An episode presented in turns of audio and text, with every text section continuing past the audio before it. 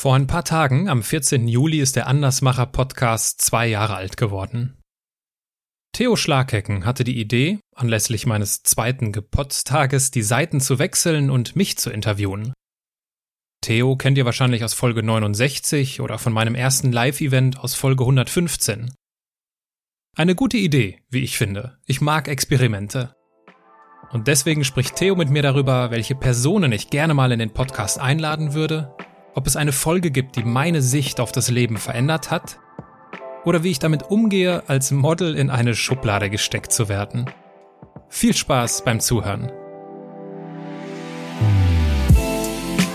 Menschen und Marken, die in keine Schublade passen. Inspiration für Leben und Karriere. Das ist der Andersmacher Podcast mit Wirtschaftswissenschaftler, Model und Berater Dr. Aaron Brückner.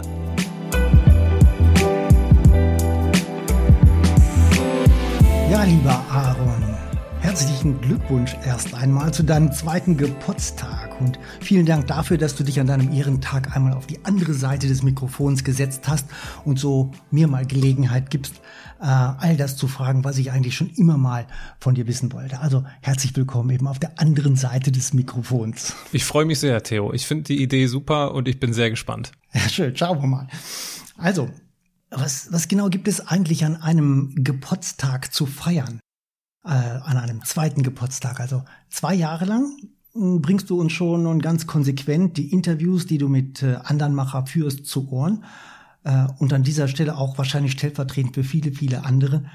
Ganz, ganz herzlichen Dank für die vielen Stunden, die spannend, inspirierend und ungewöhnlich sind äh, mit all den Leuten, die du da vor der Flinte hattest. Vielen Dank nochmal an der Stelle. Danke. Danke, danke. Wie, äh, wie viele sind es gewesen bisher? Wenn man deiner Nummerierung trauen kann, 130, genau. ist das so? Ja, wir sind jetzt bei 100 was? 31, glaube ich. Ich glaube, Martin Werle war Nummer 131. Und es gab ja mal die, die CEO-Folgen über mein Buch. Da waren dann Richtig. so zwei, drei, vier, fünf Solo-Folgen. Die müsste man abziehen. Dann gab es aber auch wieder Interviewformate. Manche Leute waren schon doppelt drin. Ich würde jetzt mal so über den Daumen peilen. 100, 20 bis 125 Personen. Hey, hey, hey, ganze Menge Arbeit. Ich habe es mal überschlagen. Das sind acht Tage nonstop, 24 Stunden Interviewzeit. Also echt eine ganze Menge. Aber ähm, eigentlich war das gar nicht dein Vorhaben, ne? einen zweiten Geburtstag, äh, Geburtstag zu feiern. Denn äh, damals hast du dir gesagt, äh, wörtlich, ich veröffentliche jede Woche einen Podcast mit einem Andersmacher. Ein Jahr lang. 52 Folgen. Komme was wolle. Und dieses Versprechen hast du dir damals selbst abgenommen, bevor du dann am 14. Juli 2018 deine erste Podcast-Folge veröffentlicht hast. Ja, und heute sind wir bei deinem zweiten Geburtstag, also doppelt so lange wie geplant. Ja. Was ist schiefgelaufen? Ähm, also das war ja weniger ein Ziel, dass ich das jetzt nur ein Jahr mache am Anfang, sondern das war eher ein mich selbst austricksen mhm. Und mich auf das Wesentliche zu fokussieren und zwar auf die Tätigkeit und nicht auf irgendwelche Ergebnisse. Und weil ich, weil ich weiß, dass das auch sehr desillusionierend sein kann, wenn man etwas macht und keiner schaut zu mhm. oder keiner sieht's oder keiner hört's, habe ich mir halt gesagt, okay, ich fokussiere mich auf das, was ich mache, auf die Tätigkeit, auf Regelmäßigkeit das mhm. ist einfach ein Erfolgsfaktor bei, bei grundsätzlich bei Content-Formaten. Und ähm, deswegen habe ich mir das so zum Ziel genommen. Also weil ich dann schon so sportlich veranlagt bin und den Wettbewerb mit mir selbst suche. Mhm. Und es machte für mich Sinn, mich erstmal auf ein Jahr zu fokussieren. Und es waren dann ja auch in dem ein Jahr viel mehr Folgen als 52. Mhm. Ich glaube, es waren irgendwie bei Paar 70 oder was. Und äh, es war quasi ein, ja, ich habe mich ausgetrickst. Mhm. Aber heißt das, dass, dass dir zu Anfang es gar nicht so wichtig war, wie viele zugehört haben? Da hast du gar nicht auf die Zahlen geschaut, sondern das ist einfach gemacht, um zu schauen, wo es hinläuft? Ich schaue bis heute sehr wenig in meine Zahlen rein. Wirklich? Okay. Ähm, weil ich nicht in der Situation bin, das ist gerade ein Thema, womit ich mich beschäftige. Wenn du, sobald du natürlich dich um Sponsoren bemühst oder mhm. brauchst du dann eine gewisse Argumentation, das heißt, du musst in deine Zahlen gucken. Mhm. So. Ich schaue da relativ selten rein, weil ich habe halt die Erfahrung einmal gemacht, dass ich mich dass ich total überrascht war, positiv davon überrascht war, wie gut die Zahlen waren. Mhm. Und einmal habe ich die Erfahrung gemacht, dass ich total negativ überrascht war, wie schlecht die Zahlen waren. Okay. Und dann habe ich mir gedacht, ich will eigentlich keins von beidem. Also ich will es mhm. eigentlich nur machen und mich auf das Machen konzentrieren und mich auf den Mehrwert konzentrieren, weil es mir halt viel Freude macht. Und mir geht's gar nicht um diese, ich, und ich denke mal, das, so geht's ja vielen, so geht's auch uns allen. Wir bewerten dann halt immer schnell. Ja, ist das jetzt gut oder ist das jetzt schlecht? Und ich will mir diese Frage gar nicht stellen, weil ich weiß, dass es inhaltlich gut ist und dass es inhaltlich in die richtige Richtung geht. Mhm. Und ich weiß, wie meine Gäste über den Podcast sprechen. Ich mhm. weiß, was meine Gäste mir für Feedback nach den Gesprächen geben. Und das ist für mich viel wichtiger als dieses Gefühl, oh, die Zahlen sind um 7,5 Prozent gestiegen mhm. in den letzten 30 Tagen. Mhm. Okay. Also hätte ich jetzt gedacht, dass das ein Podcaster motiviert, der sagt, boah, jetzt habe ich schon 4000, 5000, weiß ich nicht, Zuhörer. Aber das ist gar nicht so entscheidend. Entscheidend ist für dich halt wirklich Spaß an der Sache zu haben. Ja, absolut. Also ich kann das nur, äh, ich kann sowas nur machen, wenn ich, wenn's, wenn die Tät, wenn die Tätigkeit mich erfüllt, unabhängig von irgendwelchen Metriken. Trotzdem würde ich dir nicht abnehmen, nach zwei Jahren Podcasting, dass es nichts gibt, was sich da vielleicht auch mal richtig irgendwie frustriert hat oder vielleicht mal, wo du sagst, also nee, jetzt habe ich keinen Bock mehr oder sowas. Gab es da eine Zeit irgendwie? Gab es was richtig Frustrierendes in diesen zwei Jahren? Also es gab äh, punktuelle Frustrationsmomente, Mhm. Aber es gibt tatsächlich nach wie vor ausschließlich diesen positiven Grundton. Also das ist mir jetzt aber auch nicht neu, weil ich das in vielen Dingen habe, die ich mache in meinem Leben, weil ich mir vorher schon sehr bewusst darüber werde, warum mache ich das, was ich mache. Und ähm, es gibt natürlich so Situationen, aber das ist, glaube ich, dann, das ist dann Kleinkram. Also ich gehe jetzt weg von dieser strategischen Ebene, ne, meine Motivation für den Podcast und ich gehe auf eine operative Ebene.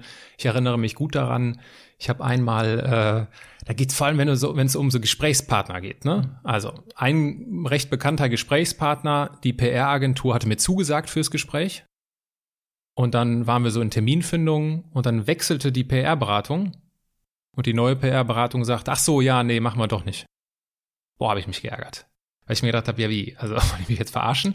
Äh, und das, sowas ist, das sind aber so ganz, du verstehst, was ich meine, das sind so ganz vereinzelte Frustrations, Frustration, genau, ja, genau ja. die nichts damit zu tun haben, Aha. warum ich das mache, was ich da mache. Hm. Oder äh, ich habe ich hab mich um äh, Hans-Joachim Watzke bemüht, äh, Geschäftsführer vom BVB. Und ich weiß, dass es bei ihm besprochen wurde und bei ihm auch auf dem Tisch lag und dann wurde halt gesagt, ja. Das nee, war das mit der Agentur, oder? Nee, das war, das war noch ein anderer Fall. Hm, okay. äh, ähm, und äh, das ist halt super ärgerlich, weil ich hätte sehr gerne Hans-Joachim Watzke interviewt über seine, über, über sein Leben und aus meiner Sicht ist er auch ein Andersmacher, wenn man seine Biografie kennt. Und äh, aber sonst gibt's gibt's also selbst wenn Leute mich fragen, ja, wie viel Arbeit ist das denn mit der ganzen Nachbearbeitung? Für mich ist das keine Arbeit. Mhm, okay. Wenn, wenn du so viel Spaß hast am, am Interviewen und die Leute äh, halt vor, vor die Flinte zu bekommen, wär, wäre dann so ein, äh, so ein Job wie Markus Lanz ihn hat, was für dich? Das ist eine interessante Frage. Willst du tauschen wollen mit ihm? Also, natürlich würde ich mich geschmeichelt fühlen, wenn ich die Aufmerksamkeit bekäme wie ein Markus Lanz und die Möglichkeiten wie ein Markus Lanz der da wen er will interviewen kann. Ja, auch zu jedem Thema, zu jeder Situation. Mhm. So, das fände ich jetzt großartig. Und was ich aber überhaupt nicht wollen würde, wäre Zeitdruck. ja. Also dieses, ich verstehe auch nicht, warum der sich da zum Teil vier oder ich meine manchmal, ich weiß es nicht, ich gucke es jetzt nicht regelmäßig, ich kann auch manchmal nicht so gut zuhören dann dabei, weil mir ist, also auch generell mit, das hat jetzt weniger mit Markus Lanz zu tun, auch wenn die Meinungen da sehr weit auseinandergehen. Das hat, ich kann mir grundsätzlich Talkshows nicht angucken. Ich finde das grässlich wie die sich gegenseitig ins Wort fallen. Ich finde es mhm. grässlich, wenn Leute rumschlabern bis zum geht nicht mehr. Mhm. Äh, besonders beliebt bei Politikern, die einfach, die können ja, ja, die können ja ewig reden und denen ist auch völlig, die beantworten auch gar nicht die Frage und also da zu moderieren, da habe ich riesen Respekt vor. Den habe ich auch durchs Podcasten bekommen, riesen Respekt bekommen vor der Leistung von hier Ilna und Lanz und wie sie alle heißen. Wenn man sich dann YouTube-Kommentare unter Markus Lanz Videos durchliest, der wird ja richtig da, das ist ja der Markus Lanz-Bashing ist das. Und mittlerweile sehe ich das so ein bisschen differenzierter. Also ich habe einfach Respekt vor dieser Situation, weil es ist nicht einfach, auch dann so schnell zu schalten. Und ich merke das in meinen eigenen Interviews, wenn es kritische Situationen gibt hm. und ich mir das später anhöre, denke ich mir so, äh, warum hast du nicht das gesagt? Warum hast du nicht so reagiert? Es ist halt mit, der, mit einer gewissen Distanz ist alles viel einfacher. Von daher in dem Moment ist das eine große Herausforderung. Und deswegen würde ich eher nicht mit ihm tauschen wollen, weil ich in diesem Format, glaube ich, nicht, weiß ich nicht. Also ich möchte mir gern Zeit nehmen. Mhm. Und äh, ich weiß noch genau, ich war in einem Podcast eingeladen, wo es eine zeitliche Beschränkung gab. Ich finde das total unangenehm. Ja, ja, dann hat, wurde mir schon so signalisiert, ja, wir sind jetzt bei 20 Minuten, müssen wir langsam zum Schluss kommen. Ich dachte, wie 20 Minuten? Ich bin gerade erst warm geworden. So. und das ist, das ist halt nicht so meine Welt. Ich nehme mir gerne Zeit. Also was mir auffällt in deinem Podcast ist, dass du die Menschen immer sehr, äh, sehr ausführlich, dass du sie ausreden lässt. Dass du still bist, bis die Menschen mit dir ausgesprochen haben, deine Interviewpartner. Ist das ist das deine Art? Ist das äh, Strategie? Ist das Höflichkeit oder, oder? Ja, von allem so ein bisschen. Das ist eine ganz große Portion Respekt mhm. und Wertschätzung einfach. Und ich, ja, ich finde, das gehört sich so und das, die Möglichkeit gibt es ja dann. Also mir ist es ja überlassen, wie ich meinen Podcast mache okay. und ich mache den, wie ich will und ich lasse die Menschen ausreden. Die Gefahr ist, dass es, also es gibt ja Gäste, die mal mehr und mal weniger reden. Und natürlich gibt es Menschen, die gerne viel reden.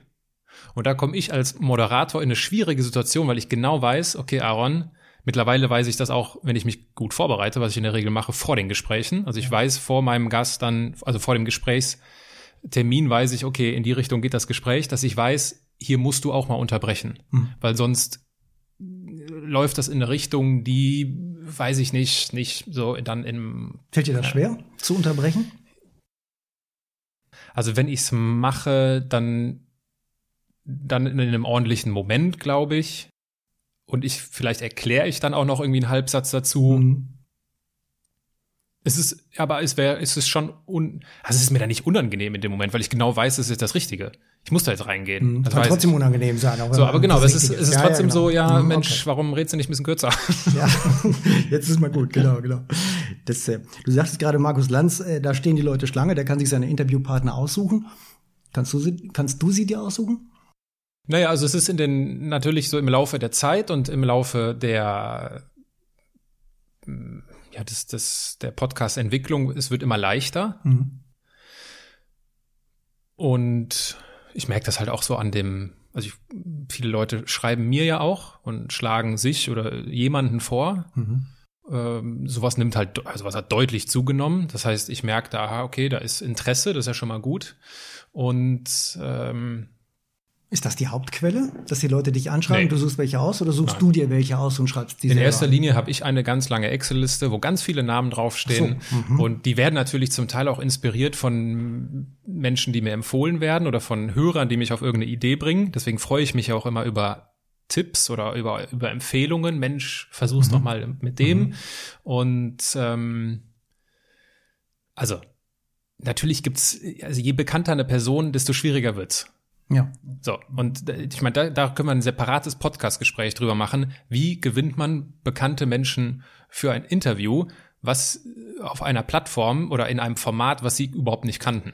Hm. Weil ich ja nicht Markus Lanz bin und der die, der die Talkshow hat. Aber Martin und, Schulz zum Beispiel ist ja auch einer der bekanntesten, glaube ich, den du jetzt vor der, vor der Flinte hattest. War, war schwierig, an ihn zu kommen? Martin Schulz, äh, in dem Fall war es so, dass es da eine Empfehlung gab, eine persönliche. Mhm.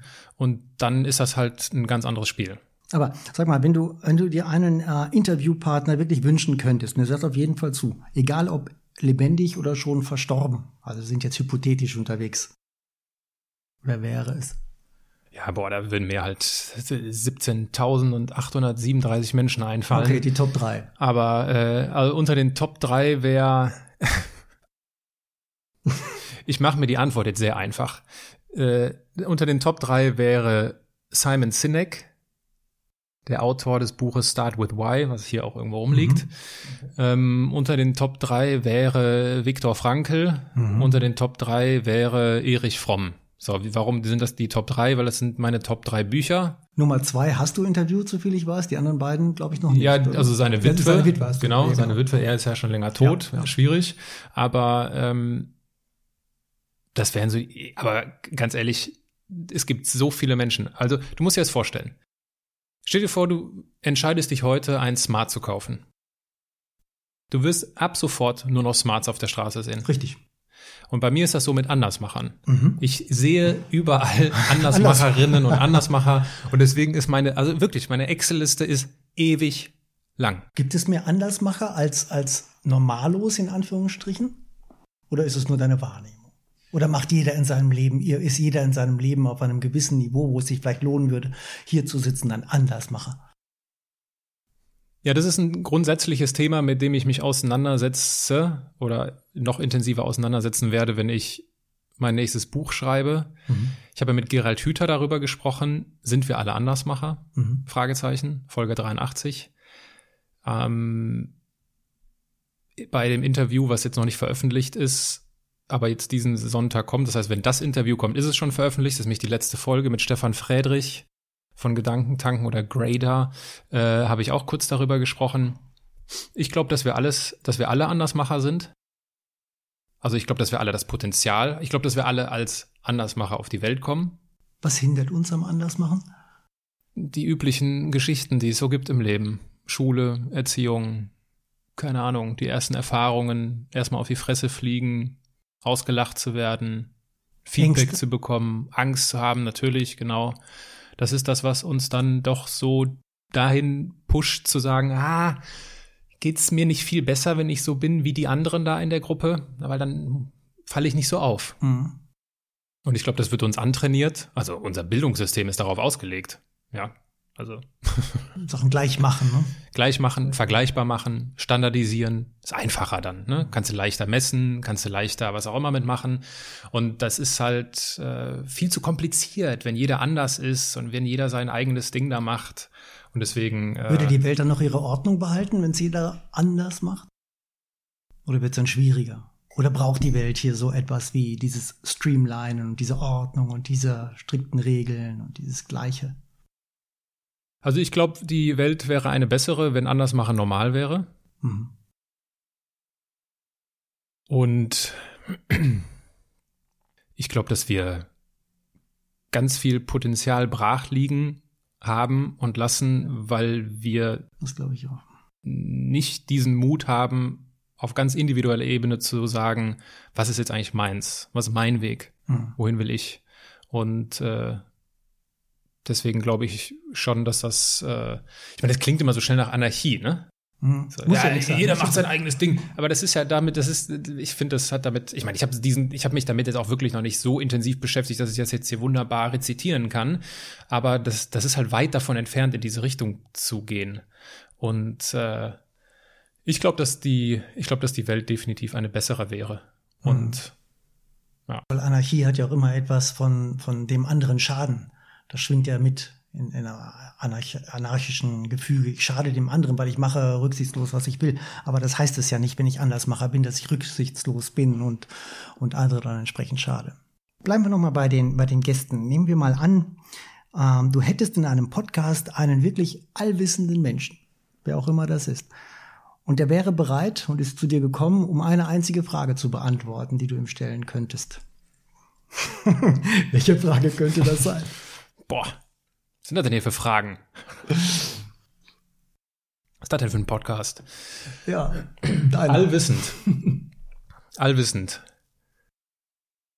Okay, du kriegst von mir eine, du kriegst von mir jetzt keine tiefgründige Antwort, aber du kriegst eine Antwort, was, was würde mich wirklich interessieren. Mhm. Wie schaffe ich es, mich mit Tieren zu unterhalten?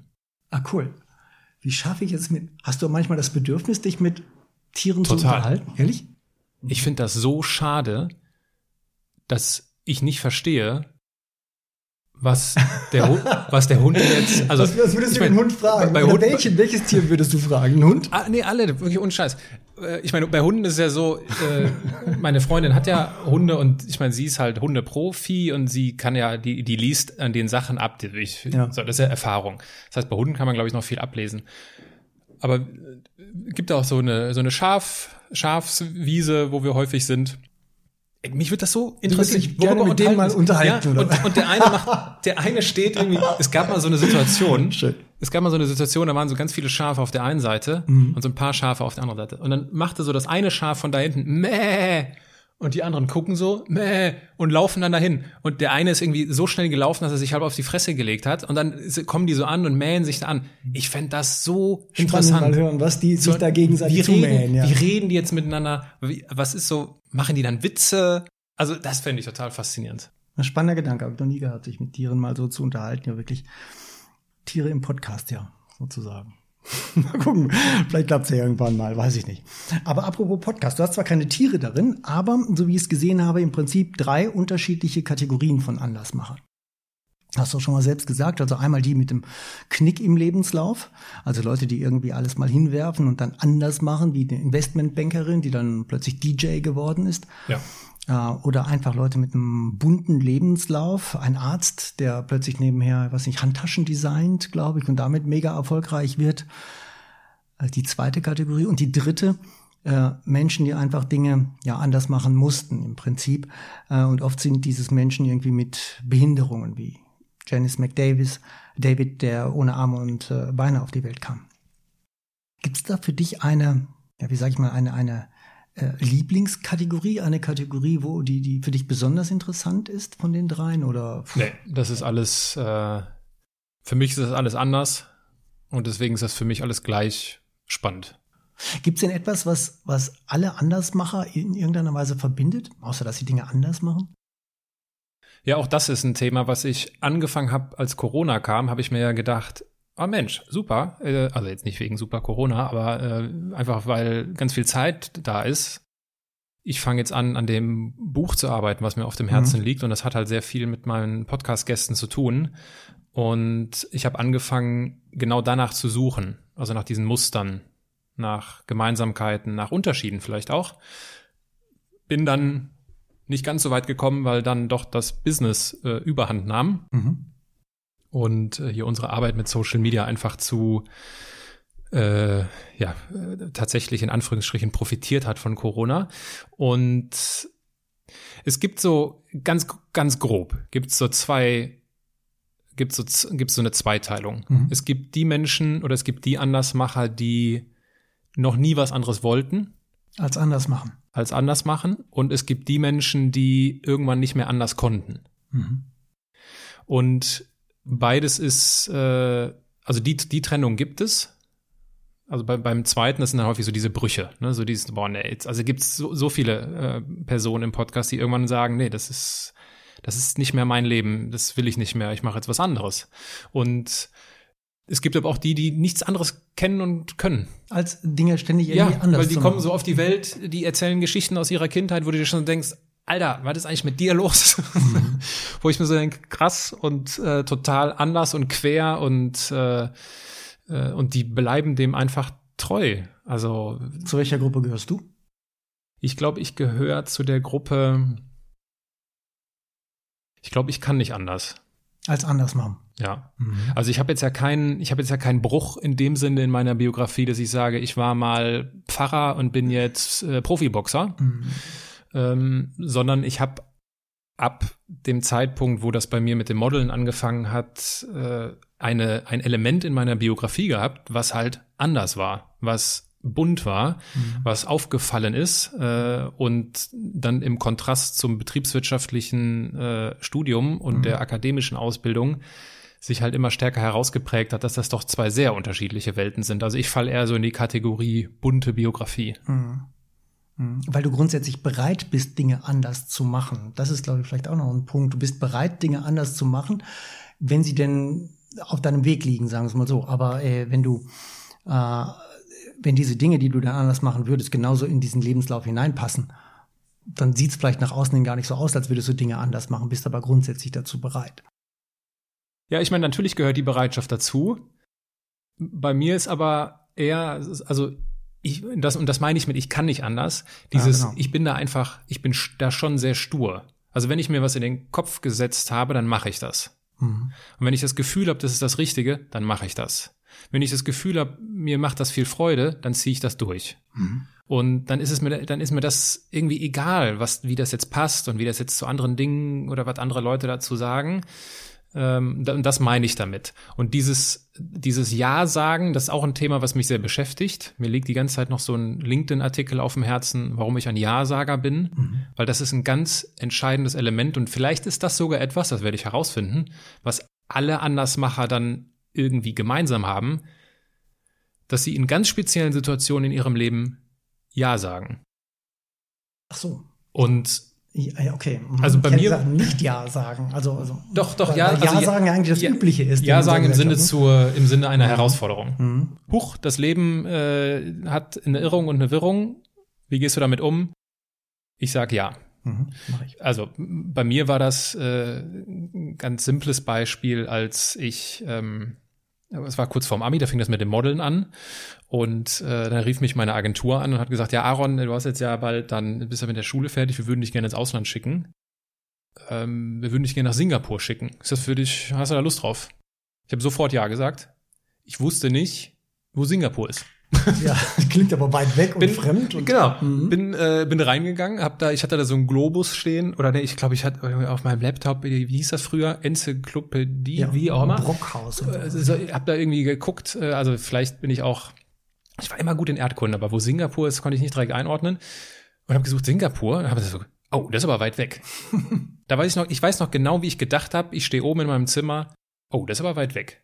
Hättest du dann aber, Nein gesagt, nachdem du das gesehen hast? Nein. Nee, weil das ist für mich das ist egal das, gewesen. Ich bin da so gefühlsgesteuert, weil ich weiß einfach, ja, mache ich. Und diese Momente, die gab's genau. reihenweise in meinem Leben, die gibt's immer noch. Äh, dass ich, es, es ergibt sich irgendwie was. Es gibt sich eine Herausforderung. Äh, ich sag ja. Über das über das Modeln hast du mal selbst gesagt, ähm, also du bist ja, du bist ja einer, der jetzt eher jetzt in, in, in, in dem ja, bodenständigen Bereich unterwegs ist, Wirtschaftswissenschaftler, Autor, Berater und so weiter. Äh, und über das Modeln hast du selber mal gesagt, das ist eine vermeintlich oberflächliche Welt. Ich frage mal provokativ, ist sie denn nicht oberflächlich? ah, ja. Also natürlich, es geht ja nur um das Äußere, das ist natürlich schon klar, ne? Mhm. Es geht darum, wie du aussiehst. Es geht darum, es geht um irgendwelche Klamotten. Es geht um irgendwelche Looks. Aber was ich damit meine, ist so dieses, äh, die Welt ist nicht oberflächlicher als das Investmentbanking. Mhm.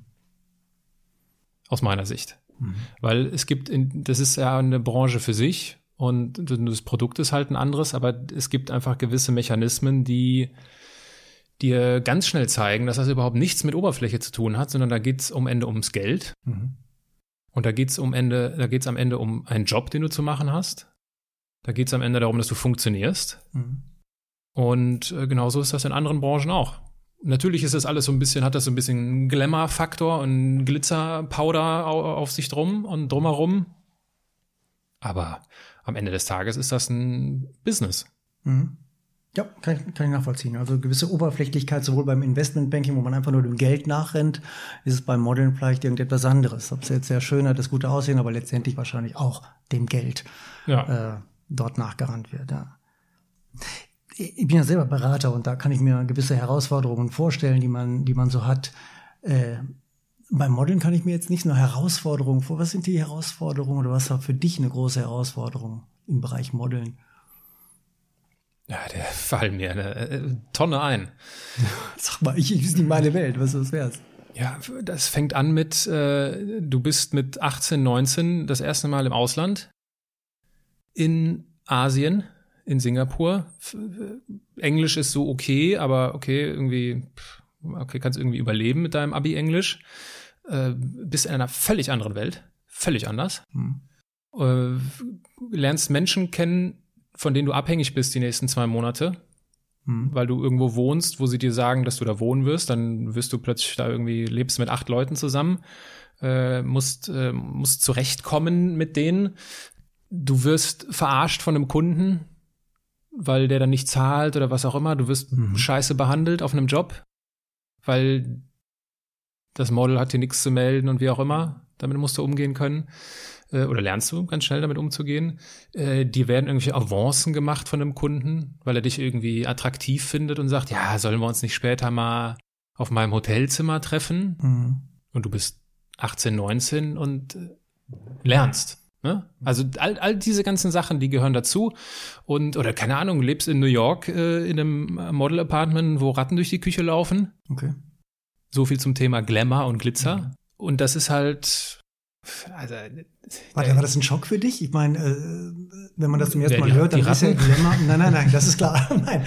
Aber dass, dass die Welt so, äh, so, so gar nichts mit Glamour und, und, und äh, ähnliches zu tun hat, wenn man eben als Model dort arbeitet? Ich habe das früher nicht so reflektiert. Also du, du wirst da ja reingeschmissen und du hast da zu funktionieren und irgendwie, äh, also da, ich mache mir da jetzt so heute, mache ich mir da so Gedanken drüber, ne? Mhm. Also ja, was habe ich denn da gelernt? In dem Moment habe ich mir null Gedanken darüber gemacht, weil oh, was kann ich denn jetzt hier lernen? Der Kunde hat mir jetzt gerade hier die Avance gemacht, doch, dass ich mit, was kann ich denn jetzt hier lernen? So, so denkst du, du da denkst, ja nicht. Du, nicht. Ja, du musst ja, ja erstmal da irgendwie klarkommen und mit, äh, so viele Situationen, wo es halt ah, keine Ahnung, da, mir kommen da so viele Geschichten in den Kopf, dass es mir schwerfällt, das irgendwie zu sortieren. Äh, aber in dem Moment bist du weit davon entfernt, auch aufgrund wahrscheinlich deines Alters ja. und aufgrund, äh, also was heißt deines, meines Alters, wenn du da irgendwie 18, 19, 20, 21 bist, im Ausland, äh, kennst niemanden und bist halt in diesem krassen Abhängigkeitsverhältnis. Aber aufgeben auch keine Option, Option, oder? Ja, es gibt schon Leute, die, äh, also jetzt für mich nicht, aber natürlich gibt es Leute, die damit jetzt auch nicht so gut umgehen können. Weil das ist, das klingt natürlich total bescheuert, ja, weil das, es ist halt eine, eine Branche, die, wenn du dir die Frage stellst, okay, was wäre eigentlich, wenn es die Modebranche nicht gäbe? Ja, okay, das wäre schon ein erherber Verlust, weil ganz viel Inspiration und Kreativitätspotenzial nicht genutzt werden würde und so weiter und so fort, hat seine Berechtigung. Mhm. Aber es ist jetzt ja nicht das Krankenhaus. Mhm. Ja, das ist richtig, ja. Es ist jetzt keine humanitäre Hilfe, die wir da machen.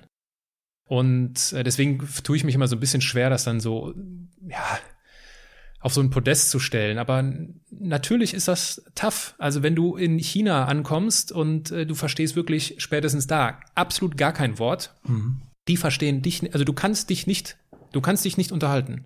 Du bist in einem Land, wo du diese, also wo die Welt da sowas von anders ist, bist in irgendeiner, da in Guangzhou, wo, was weiß ich, 10, 12, 13 Millionen Menschen wohnen, wirst in irgendein Drecksloch gesteckt ich weiß noch, als, das, als ich das erste Mal da ankam, sollte ich auf so in, in so einem Model-Apartment untergebracht werden, auf so einem Brett schlafen, wo die so ein ganz dünnes Tuch drüber gelegt haben. Und ich dachte, sag mal, äh, wo bin ich denn hier mhm. gelandet? Mhm. Ja. Und dann sollst du da am nächsten Tag dann parat sein, äh, so aussehen, wie die das haben wollen. Du mhm. musst irgendwie verstehen, sag mal, äh, ich verstehe euch ja gar nicht. Du musst dich irgendwie mit Händen und Füßen.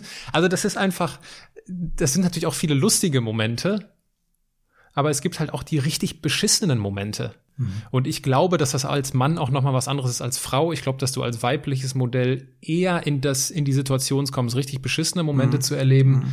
Und ähm, ich glaube, viele, ich glaube schon, also ich, es gibt einige, die damit dann nicht so klarkommen. Und es gibt Modelle, die dann gesagt haben, hey, wir, ins Ausland gehe ich nicht, ich arbeite nur in Deutschland. Und in Deutschland arbeiten ist äh, Pille-Palle wenn du das mit China vergleichst und äh, in anderen Städten und Ländern. Aber du hast es damals, hast, hast dich alles durchgezogen.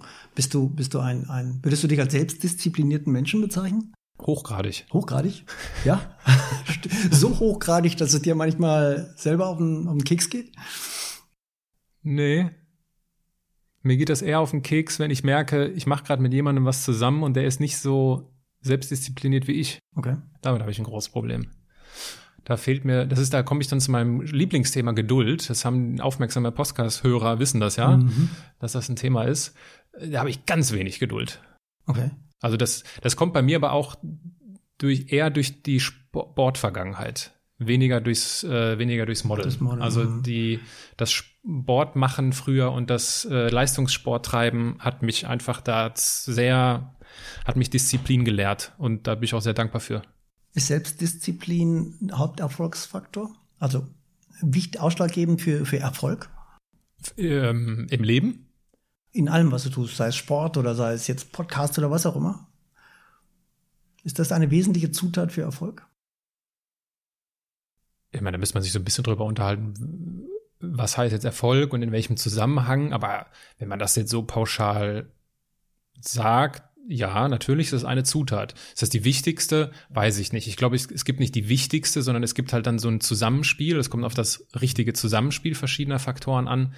Aber natürlich in sehr vielen Dingen, die wir so machen im Leben, kannst du einen Vorteil dir oder kannst, hast du einen Vorteil, wenn du einfach durchziehst. Mhm. Also es spielt keine Rolle, ob du einen Podcast machst, ein mhm. Buch schreibst, ein mhm. äh, Akquise machst, einen Kunden gewinnen willst.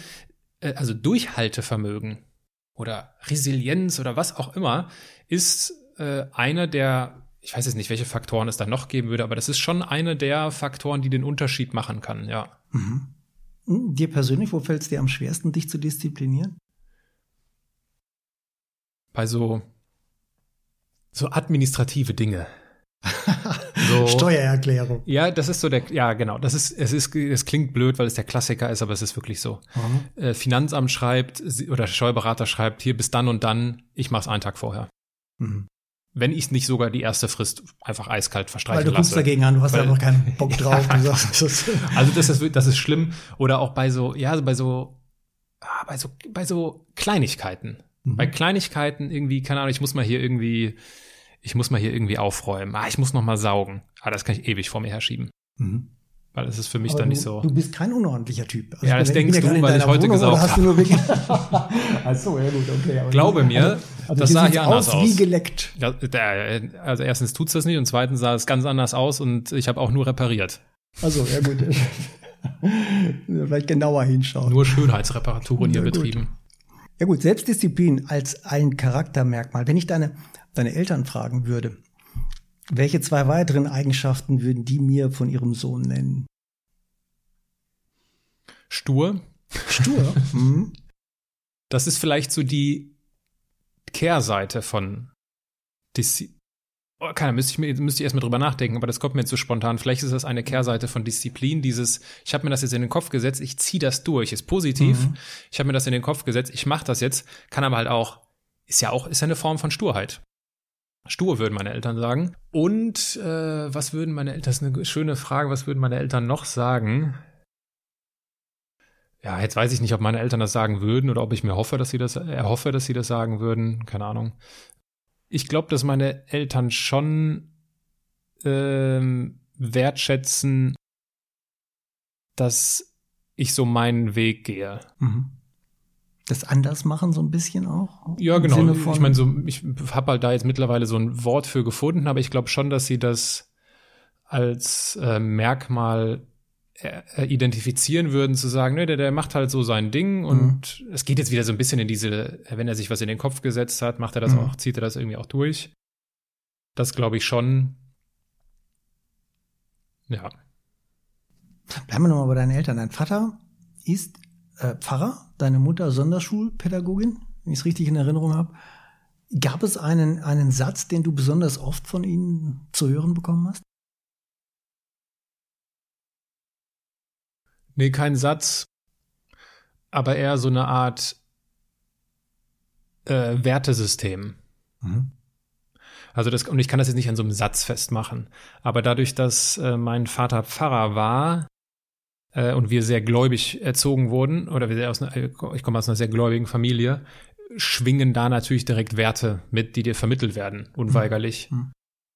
Werte, die, die, die ähm, du akzeptiert hast oder auch öfters noch hinterfragst, mit denen du einverstanden warst oder die du für dich irgendwann mal umdefiniert hast? Naja, also äh, ich finde, christliche Werte äh, sind sehr gute Werte, um ein äh, ordentliches Leben zu führen. Mhm. Ähm, das hat jetzt ja nichts damit zu tun, jetzt irgendwie über, keine Ahnung, einzelne Glaubensfragen im Detail dann irgendwie zu sprechen. Ne? So, aber so die, die, das Wertesystem, was hinter, hinter der Bibel oder hinter dem Christentum steckt, ist halt sehr, sehr positiv. Und äh, aber natürlich gibt's Sachen, also wenn du, wenn du halt sehr, sehr gläubig aufwächst, bist du schnell, was ich sehr stark verinnerlicht habe, ist so eine so eine schwarz-weiß Sicht. Mhm. Ne? So, so glauben wir und alles andere ist nicht richtig. Das hast du verinnerlicht. Das ist, ja, das schwingt ja ganz schnell bei, bei, das schwingt ja bei ganz vielen Religionen mit. Ja, ja. So. Und da habe ich ja mit, äh, oder habe ich zumindest versucht mit, äh, also weil es mir wahrscheinlich nicht gelingt, dann ihm das Wasser zu reichen, mit Johannes Hartl drüber zu sprechen.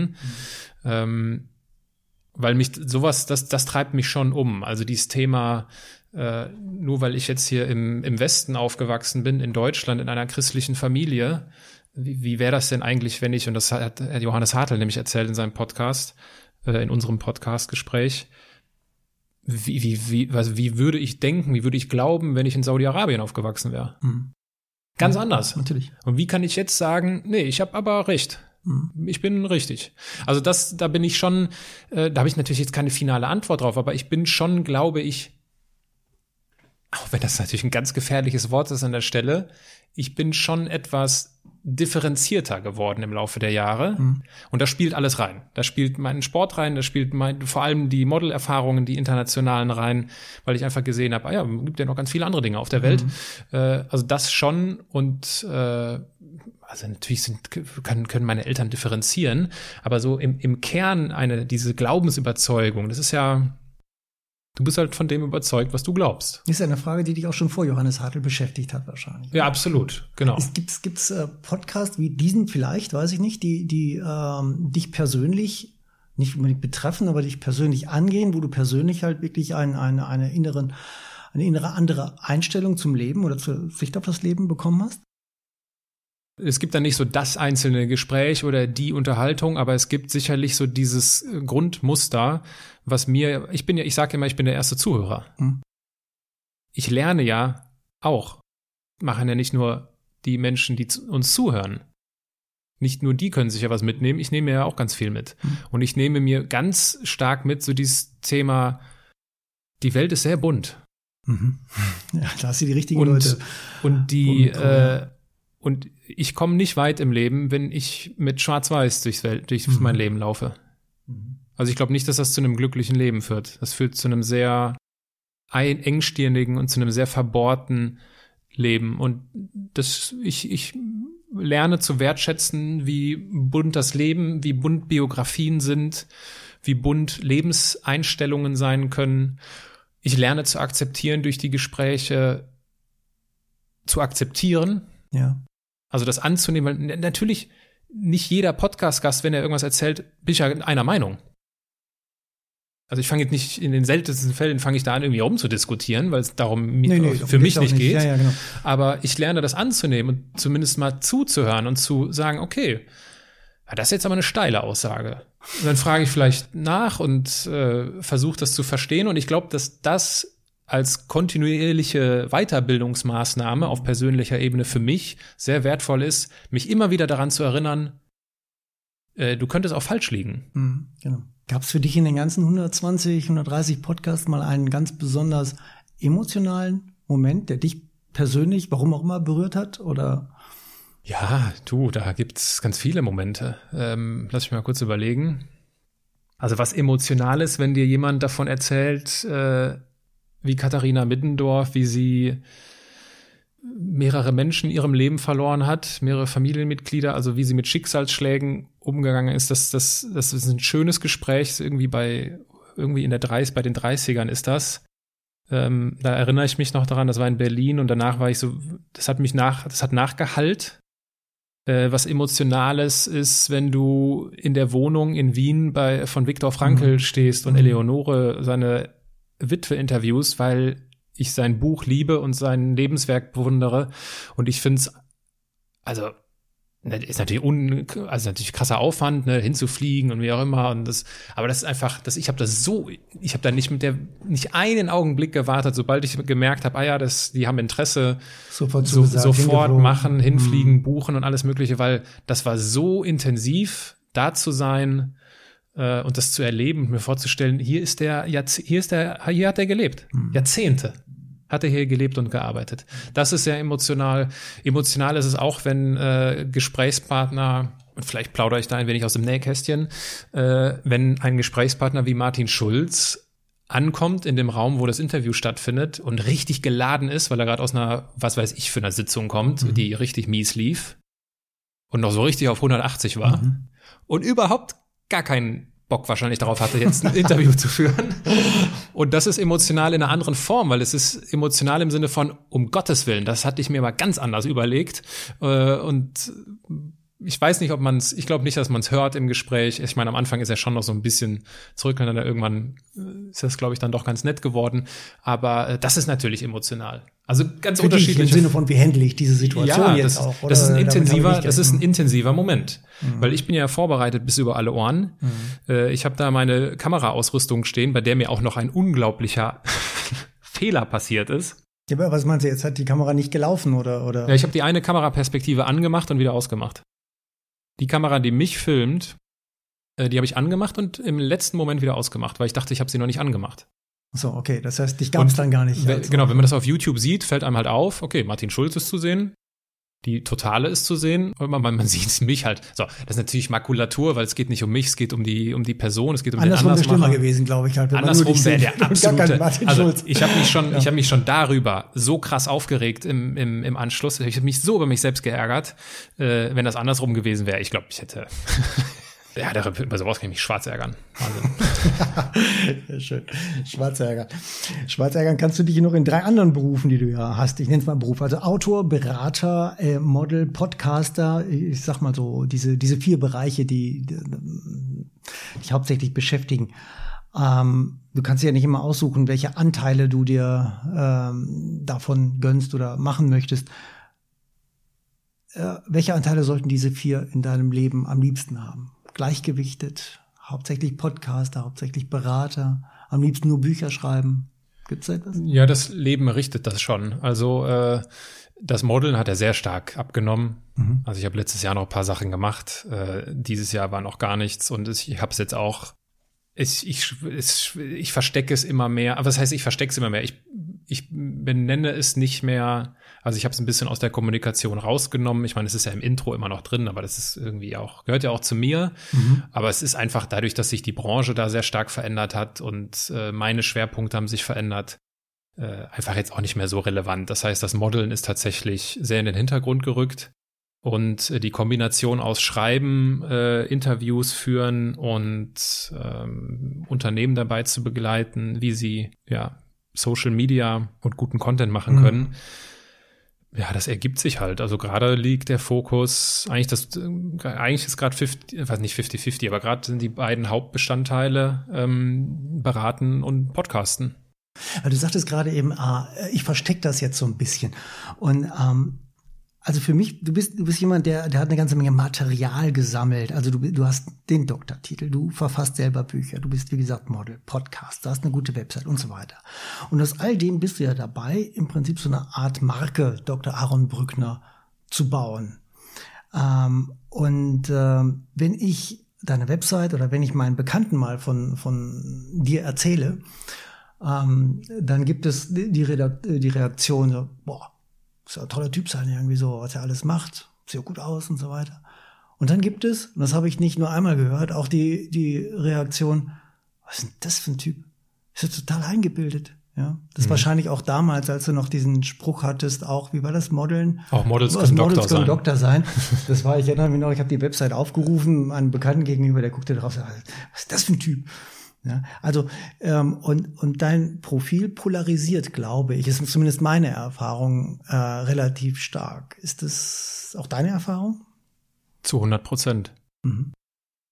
Ich meine, die Reaktion ist natürlich jetzt leicht so aus meiner Sicht, dass sozusagen die Reaktion sagt ja mehr über die Person aus, die so reagiert, als über mich in dem Fall. Ne? Ja. Ähm, aber das habe ich auch beobachtet. Das ist äh, das ist ein großes Thema, weil das ist ja so, ich nenne es immer so die Story of my life. Also wenn ich, habe 14 Jahre lang nebenberuflich gemodelt. Mhm. Du kannst dir vorstellen, dass es viele Momente gab in meinem Leben, wo ich damit konfrontiert wurde, so dies, das zu thematisieren. Also im Studium, bei, bei einem Praktikum, mhm. bei einem Projekt, bei einem Kunden. Es kommt ja immer wieder, taucht das ja auf.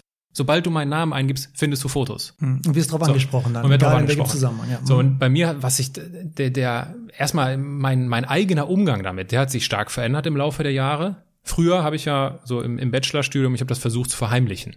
So bloß keinem erzählen. Nachher wirst du für dumm gehalten, mhm. ähm, weil das ist ja so das klassischste Vorurteil. Models sind dumm, ähm, die sehen ja nur gut aus. Und äh, das hat halt überhaupt nicht geklappt, weil, weil alles, äh, ah, das hat überhaupt nicht funktioniert. Und dann Was ist es das verheimlichen hat nicht funktioniert. Ja, ja, weil ja, das ja. kann, kannst du auch nicht verheimlichen. Und dann ist es noch schlimmer, weil du kannst die Story nicht mehr erzählen. Hm. Dann gucken die Leute sich im Internet an und denken, was ist das denn? Und der hat das ja Also das ist dann, und das habe ich irgendwann geändert. Und das war zu dem Zeitpunkt, wo das so anfing mit dem Podcast, dass ich gesagt habe, nee, ich erzähle jetzt die Story. Und deswegen kam, kam es dazu, dass der Podcast anfangs auch so hieß, auch Models können Doktor sein. Und du wusstest aber, was du damit auslöst bei dem einen oder anderen, oder? Und ich wusste, dass es sehr spitz ist Ja. und dass es, dass es dem einen oder anderen wahrscheinlich auch äh, nicht gefällt, aber schnell in Erinnerung bleibt. Das war so die Theorie dahinter. Ich wusste aber auch von Anfang an, dass es immer schon um den Untertitel ging, der damals lautete Erfolgsmuster von Andersmachern. Warum hast du ihn dann nicht in die Überschrift gepackt, wenn es darum geht? Ja, das hat mich 82 Folgen gebraucht, äh, um, um auf die Idee zu kommen, zu sagen, ach ja, Moment mal, es geht ja eigentlich um den Untertitel. Nein, ich habe auch tatsächlich dann gemerkt, ja, das, das, das schreckt den einen oder die ein oder andere ist, das ist irgendwie abschreckend. Hm.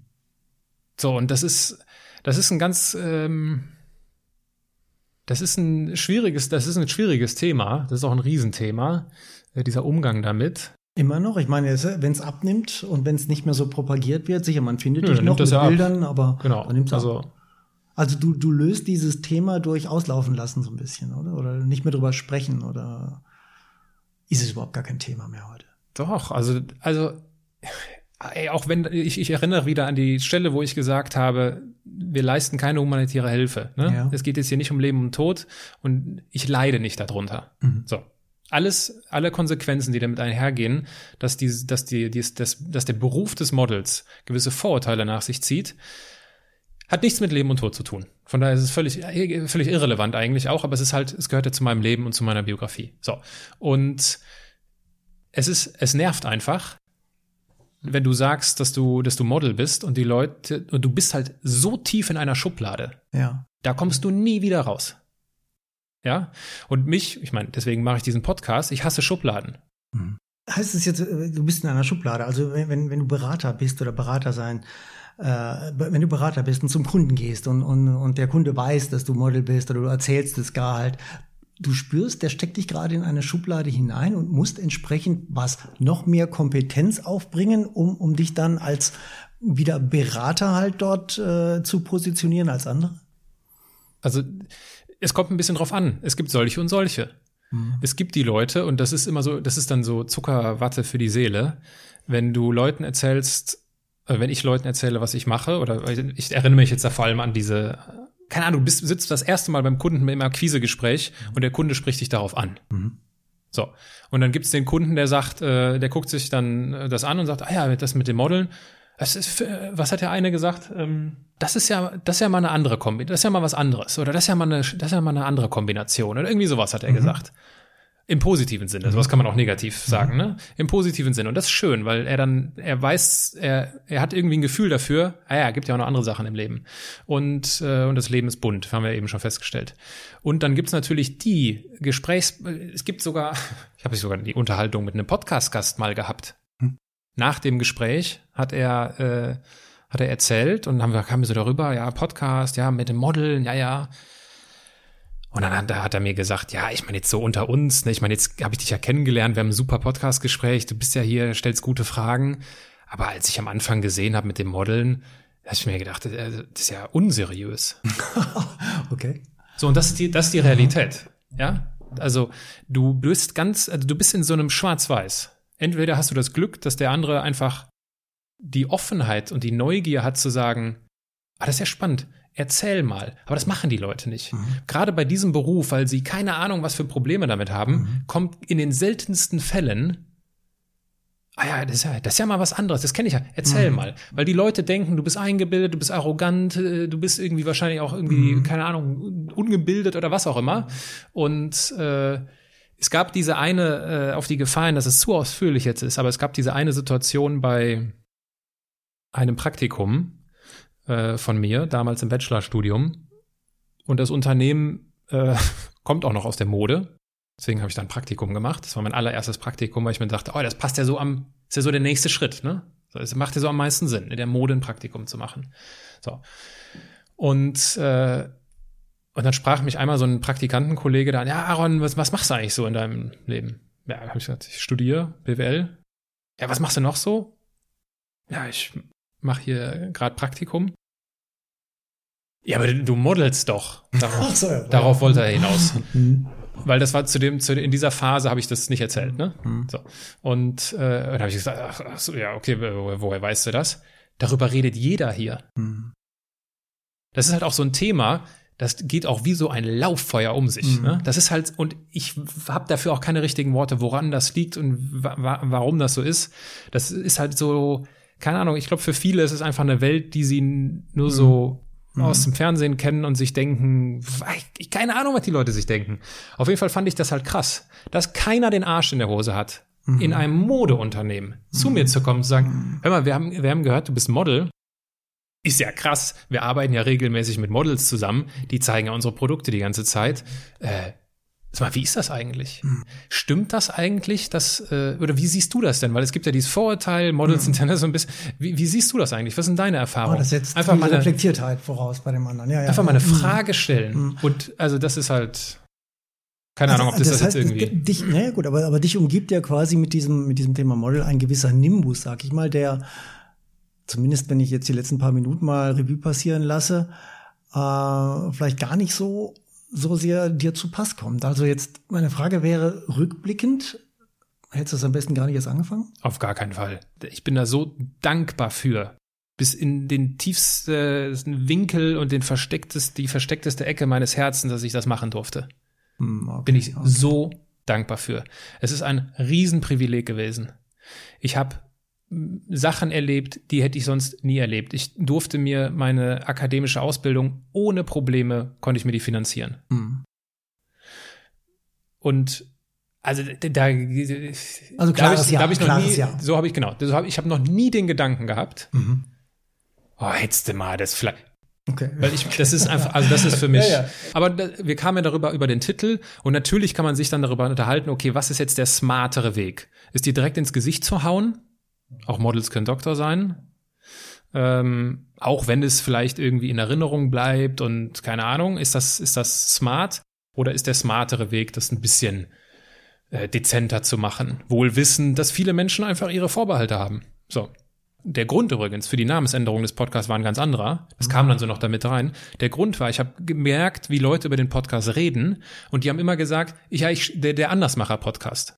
So, ja, genau. Okay. Und dann habe ich mir es gedacht, hat sich, es hat schon ein Selbstläufer war genau. gewesen. Und dann habe ich mir gedacht, ja, aber also das ist ja eigentlich hier auch Models. So, und da habe ich mir irgendwann gedacht, okay, wenn das der natürliche Fluss der Erzählung ist, mhm. dann ändere ich den Titel.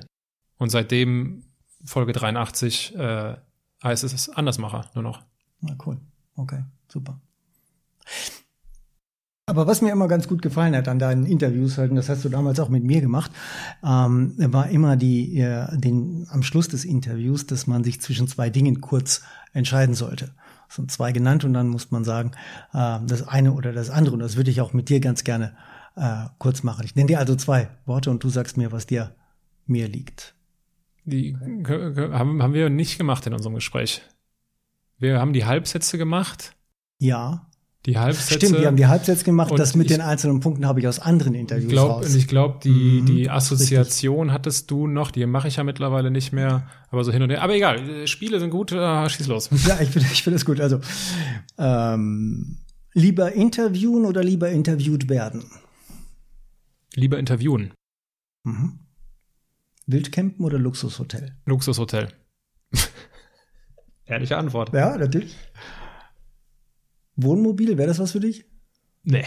Also ja, ja mal, um es mal irgendwie zu machen und doch ganz cool und äh, ja, schon. Es Wohnmobil gibt ja, ist cool. Es gibt ich ja denke, das ist so, so, so alt. Naja gut, es gibt ja solche und solche, ne? So. Ja, und äh, das müsste dann schon ein Wohnmobil sein mit einem gewissen Komfortlevel mhm. und das wäre schon lustig, das Ding zu fahren. Ich glaube, da hätte ich keinen Bock drauf. Jetzt keinen Bock drauf. okay. Wahre Liebe oder Sechser im Lotto? Wahre Liebe. Ganz klar. Äh, und äh, da kommen wir kurz zu den weiteren Plänen, die du hast. Ist, du schreibst ein Buch, hast du jetzt mehrfach auch schon angedeutet. Ich schreibe es noch nicht, noch was, aber oder, hast es vor? Genau. Kannst du darüber was sagen? Ich, ich habe es vor und deswegen finde ich das ganz, ich will darüber gar nicht reden, weil ich finde es immer sowas komisch. Also ich rede gerne über, nee, also äh, okay, ich, muss ja nicht sein. Ich, ich, ich habe das vor und äh, ich, das ist das nächste Buch, was ich schreiben werde und das hat halt viel mit dem Podcast zu tun mhm. und äh, das entsteht, also ich, so, so arbeite ich mit Büchern, die entstehen über eine längere Zeit konzeptionell in meinem Kopf. Ja. Jetzt aktuell ist es einfach, weil gerade andere Sachen sind einfach wichtiger, deswegen ja. priorisiere ich es nicht. Okay. Und äh, da liegt mir aber sehr viel auf dem Herzen und äh, aber aktuell arbeite ich, also ich bin noch nicht im Schreiben. Aber Konzeptgedanke. Konzept steht, steht und alles und weitere wird kommen und äh, ja. Sobald Zeit da ist, wird es genau. runtergeschrieben, mehr oder weniger. Das Konzept ja. gefüllt. Ja, schön. Super. Sonstige Pläne? Ja, also ich meine jetzt mit, mit Social Attention haben Jonas und ich da eine, mhm. Äh, eine Positionierung, die gut ist, die gut ankommt. Also, genau, hast jetzt eine neue Website gebaut. Genau, äh, mhm. also für die, die es noch nicht kennen, äh, socialattention.de. Wir helfen Unternehmen dabei, ihre Zielgruppe über Social Media zu erreichen, ohne dabei Werbung zu machen, mhm. weil wir sind keine großen Freunde von Werbung mhm. und ich unterbreche dich bei dem, was du gerade gerne machst also wenn man sich das jetzt so in YouTube-Videos vorstellt, ne, diese, dieser klassische YouTube-Ad am Anfang, den wir ja alle bis auf einer von tausend äh, überspringen, ähm, dann will ich eigentlich das Video sein, für das du die Werbung überspringst. Mhm. Und äh, daran arbeiten wir kanalübergreifend, also von LinkedIn, Instagram bis hin zu TikTok, je nachdem, wie sich das mit TikTok jetzt halt weiterentwickelt. Wir bespielen alle Kanäle selbst, uns macht das sehr viel Freude. Und für mich ist das, ich habe ja auch so eine kleine Zeitreise da oder so eine inhaltliche Lernreise hinter mir, was so die Beratung angeht. Inhaltlich, also tätig bin ich ja immer schon als Berater, mhm. aber inhaltlich hat sich das ja verändert. Und das fühlt sich für mich gerade sehr rund an, weil sich verschiedene lose Enden miteinander verknüpfen mhm. in diesem Thema Content-Entwicklung Entwicklung und da Unternehmen mit unserer Erfahrung weiterzuhelfen äh, und auch einfach ja, äh, sagen zu können, dass wir nur das empfehlen, was wir vorher selbst ausprobieren. Mhm. Und das habe ich so vorher noch nie gehabt bei keinem anderen Beratungsthema. Mhm. Und diese Glaubwürdigkeit, die fühlt sich für mich sehr angenehm an. Mhm. Ja, merkt man auch bei dir, Alter. Bist du, da stehst du voll hinter. Ja, das ist, dem, ist, ja. genau. Also das ja, ist cool. 100 Prozent, ja. Schön, ja. Das sieht nach einem guten Weg aus. Klasse. Wie ist es wie stehen die Chancen, dass wir in einem Jahr deinen dritten Geburtstag feiern dürfen? Die Chancen stehen, hm? ehrlich gesagt, stehen die Chancen genauso hoch wie äh, die Chance, dass ich meinen ersten Geburtstag gefeiert habe, weil ich weiß, dass es so sein wird. Ich weiß es einfach. Du weißt, also gut, schön, super. Das ist fix. Also ja, cool. Es gibt, äh, mir macht das so viel Freude, mir macht das so viel äh, für mich ist das so viel Inspiration und mhm. ähm, also der, der Gedanke, da irgendwie dran was zu ändern, existiert nicht. Cool, super. Freut mich persönlich sehr, weil ich liebe deine Podcasts, einfach deswegen Danke. auch schon, weil ich äh, sie regelmäßig beim Joggen höre, halt die dauern anderthalb Stunden und äh, ist nicht das erste Mal, dass ich, äh, dass ich mein, mein, mein Joggen, mein Laufen verlängert habe, nur um den Podcast zu Ende zu hören, sondern eine Ehrenrunde gedreht bin. Super, vielen, vielen Dank dafür. Klasse, ich freue mich drauf. Ja, dann herzlichen Dank für deine Zeit hier. Ich danke und, dir. Und danke dir, dass wir dich auf diese Art mal ein bisschen näher kennenlernen durften. Meine Damen und Herren,